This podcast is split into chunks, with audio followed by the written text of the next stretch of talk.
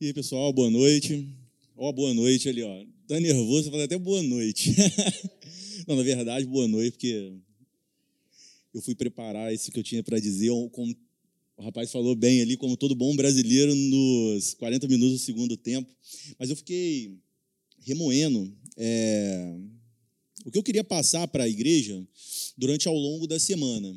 E fui consolidar tudo ontem à noite. Então, bom dia a todo mundo. Espero que todo mundo tenha um ótimo domingo. Esse domingo abençoado, esse friozinho, do jeito que particularmente eu gosto muito. Pessoal, para começar o que eu tenho a dizer para todo mundo hoje, é, essa é uma mensagem mais de reflexão. Ó, quem veio aí? Tudo bem? Bom, bom dia. E aí, Fred? Bom dia. Esse é um momento, é uma mensagem de reflexão, né? Então, eu gostaria um pouco da ajuda de vocês, para que vocês possam me acompanhar e refletir junto comigo. Bem, eu gostaria de propor alguns questionamentos iniciais para a igreja. O que significa ser um cristão? Eu vivo uma vida em Cristo? Eu estou me desenvolvendo e dando frutos no decorrer da minha vida como eu deveria?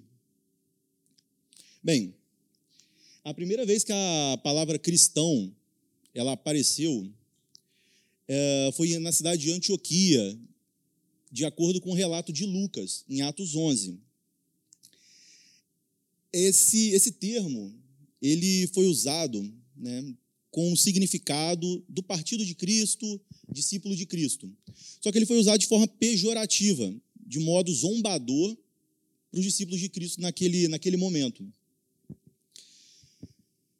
Após isso, os discípulos de Cristo, eles pegaram esse apelido e utilizaram ele como distintivo de honra. Então, assim ficou a palavra, surgiu uma nova palavra, um novo conceito, o conceito cristão.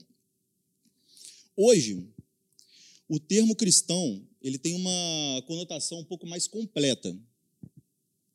Eu vou falar para vocês aqui o significado do cristão, do que é ser um cristão, para mim no meu entendimento bíblico, de acordo com a minha caminhada dentro do que eu propus a ser.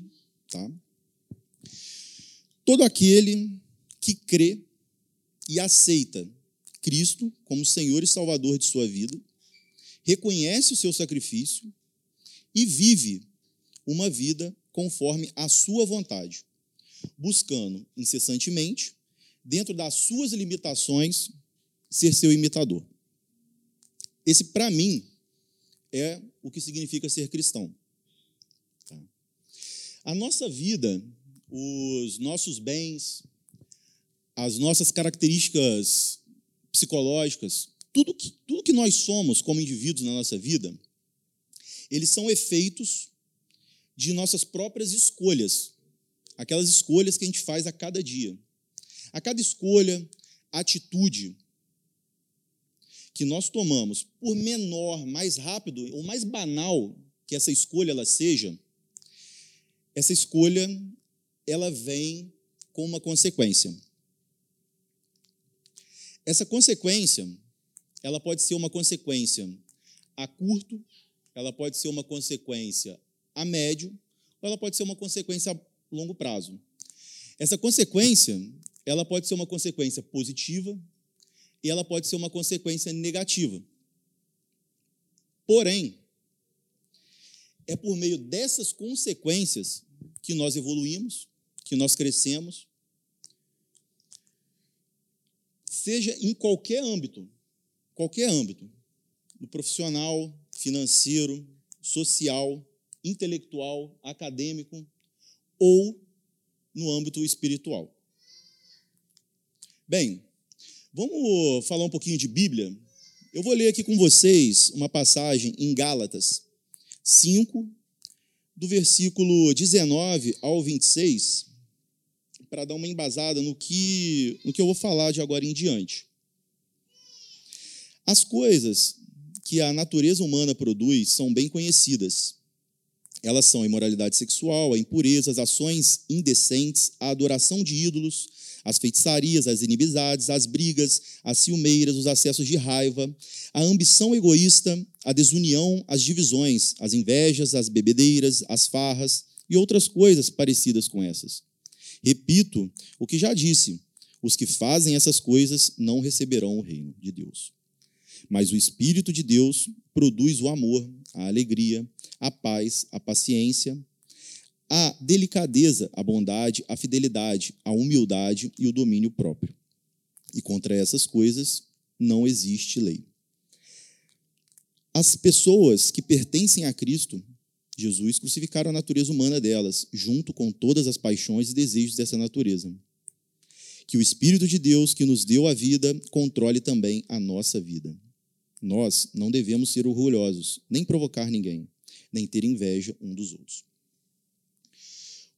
quando escolhemos viver uma vida em Cristo, e eu falo escolher, né, porque algumas pessoas acham que nós escolhemos viver uma vida em Cristo, outras acham que nós temos um chamado, Deus nos chama, outros já pensam que nós fomos uh, escolhidos por Deus desde o nosso, desde o ventre da nossa mãe. Ok, não é esse o ponto em que eu quero discutir. Então eu vou usei a palavra aqui quando escolhemos viver uma vida em Cristo é muito fácil a gente poder avaliar a nossa caminhada. Se a gente está indo bem ou se a gente está indo mal. É muito fácil. Como fazer isso? É uma forma rápida, porém ela tem que ter uma honestidade nossa muito grande. Vamos, vamos se perguntar nessa nossa caminhada duas, os dois seguintes questionamentos. Eu tenho dado frutos do Espírito. Hoje, mais do que eu dava um tempo atrás, eu tenho mais frutos hoje do que eu tenho, do que eu tinha há um tempo atrás. Os desejos da carne que eu possuo hoje,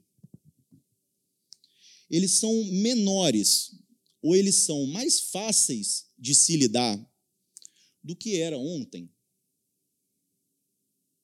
São perguntas que, se nós fazemos para nós mesmos e temos uma resposta honesta, a gente tem, essa, a gente tem uma resposta muito fácil se a gente está fazendo uma caminhada verdadeira e empenhada junto a Cristo.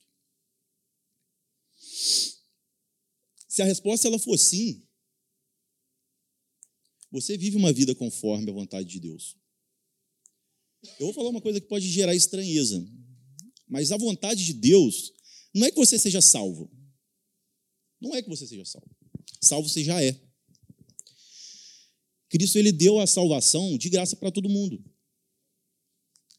Mas a vontade de Deus para a nossa vida é que a gente viva a nossa vida terrena junto com Ele, com os preceitos dele, de acordo com os ensinamentos dele.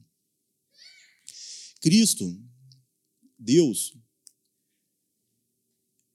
eu creio do, do coração que ele não se aborrece quando você peca. Opa, como assim não se aborrece quando você peca? Se você peca, você aprende com aquilo, você se desenvolve, você melhora e não peca mais, esse pecado foi uma ferramenta que você usou ou que ocorreu de melhora para a sua vida. Isso, creio eu, que alegra a Deus. Tanto dizia ele de Davi. Davi era um pecador. E ele teve pecados horrorosos, pecados muito graves. Só que Deus falava: Davi é um homem é um homem segundo o coração de Deus. Justamente por conta disso. Davi ele era temeroso, Davi ele pecava, Porém, Davi se arrependia, aprendia com seus erros e não pecava mais. Né, não pecar em geral, não pecava naquele ponto. Porque, como a gente sabe, existem diversas características humanas: a imoralidade sexual, uh, o apego pelo dinheiro, e todos esses são pontos que nós devemos melhorar durante a nossa vida. Uh, vamos agora, rapidamente, para João 15. Eu não vou discutir esse texto, é apenas para nossa reflexão, tá? Eu sou a videira verdadeira e o meu pai é o lavrador. Todos os ramos que não dão uvas, ele corta, embora eles estejam em mim. Mas os ramos que dão uvas, ele poda, a fim de que fiquem limpos e deem mais uvas ainda. Vocês já estão limpos por meio dos meus ensinamentos que lhes tenho dado. Continuem unidos comigo, e eu continuarei com vocês. Pois, assim como o ramo só dá uvas quando está unido com a planta, assim também vocês só podem dar frutos se ficarem unidos comigo. A gente pode fazer uma analogia muito rápida de um cristão com um atleta profissional, um atleta de alto desempenho. Vamos lá. Um atleta, para um atleta, para um atleta ele melhorar o seu desempenho e ser um profissional, um dos melhores naquilo que ele faz, o que, que ele precisa fazer? O que ele precisa fazer? Ajuda aí, igreja. O que ele precisa fazer, Dalber? O mínimo. Precisa treinar. Mais o quê? Vamos lá. Um atleta, para ele se desenvolver e ser o melhor que ele pode ser, ele precisa de, no mínimo, duas coisas. Um é viver uma vida regrada. No mínimo, comer bem e dormir bem. Segundo, ele precisa treinar exaustivamente durante longos períodos de tempo todos os fundamentos daquele esporte. Todos. O que, são os fundamentos daquele esporte? Vamos colocar aí numa conotação do futebol. O jogador ele precisa treinar o passe, recepção, chute a gol. Ele precisa treinar corrida, velocidade, ele precisa treinar resistência. Então, tudo aquilo ele tem que treinar durante toda a vida dele naquele esporte. Até que, no que ele é bom, ele continue bom e melhore e naquilo que ele é ruim se torne fácil dele fazer ou se torne até uma coisa natural, de tanto que ele treinou e se desenvolveu. A honestidade é muito importante. Mais ainda que a nossa honestidade com a outra pessoa, a nossa honestidade com, com a gente mesmo, ela é muito importante. É a coisa mais importante, uma das coisas mais importantes que a gente pode ter na nossa, na nossa vida o foco, o exercício e a perseverança na nossa vida cristã levam ao nosso desenvolvimento como indivíduo. E é impossível, é impossível nós vivermos uma vida em Cristo, uma vida verdadeira em Cristo, sem gerar frutos. Viver uma vida em Cristo quer dizer o desenvolvimento, quer dizer dar novos frutos. E para finalizar, eu vou deixar vocês com, a seguinte, com os seguintes pontos, para que vocês façam as suas orações após, a, essa, após nós finalizarmos aqui e vão para o café com esse incômodo. Eu tenho vivido como um verdadeiro cristão? Eu tenho sido o melhor que eu posso? Onde estão os meus frutos? Deus abençoe a vida de todos vocês. Vamos agora para o momento de oração. Amém.